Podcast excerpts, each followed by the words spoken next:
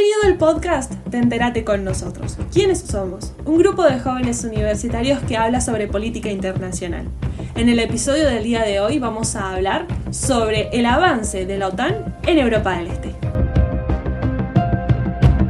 Bienvenidos nuevamente. Tal y como anunciábamos al inicio de este podcast, vamos a hablar acerca del avance de la OTAN sobre Europa del Este. Para ello es necesario conocer qué es la OTAN. La OTAN es la Organización del Tratado del Atlántico Norte que nace en 1949 con el objetivo de enfrentarse a la Unión Soviética en el contexto de la Guerra Fría. Está liderada por Estados Unidos y cuenta con un total de 31 países miembros. Ahora bien, ¿cuándo comienza el avance de la OTAN sobre Europa del Este? Cuando finaliza la Guerra Fría.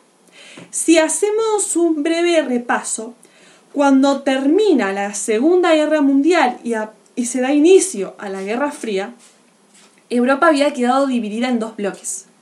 En el bloque oriental o el bloque del este, bajo el dominio de la Unión Soviética, y el bloque occidental o el bloque del oeste, bajo el dominio de Estados Unidos. Cuando termina la Guerra Fría, se llevaron adelante una serie de debates sobre el avance de la OTAN en los países de Europa del Este. Además de algunas negociaciones en las cuales se le impedía a la OTAN seguir avanzando hacia este territorio, hacia esta parte, hacia estos territorios europeos. Pero si nos ponemos a sacar conclusiones, fueron negociaciones un tanto en vano, porque muchos países del este europeo fueron incorporados al tratado años después. Ahora bien, ¿cuál es el objetivo de la OTAN? ¿Cuál es su función? La OTAN tiene como objetivo proteger a todos sus miembros. Tiene el famoso lema de todos para uno y uno para todos, en las cuales si un país miembro entra en la guerra o es invadido por un país tercero, los demás países que forman parte del tratado van a entrar en la guerra y ayudar a ese país que está en conflicto. Además de ser la organización que tiene el control de la amenaza y de la guerra en el mundo.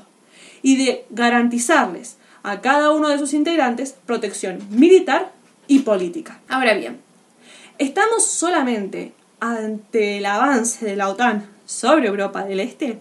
¿O también existiría un interés por parte de los países del Este a formar parte de este tratado para así garantizar protección y respaldo en caso de recibir la invasión de un país tercero? Esto fue todo por hoy. Si te interesa conocer la perspectiva joven universitaria de la política internacional, no dudes en seguirnos en nuestras redes. Encontranos en Facebook, Twitter e Instagram como Enterate con nosotros.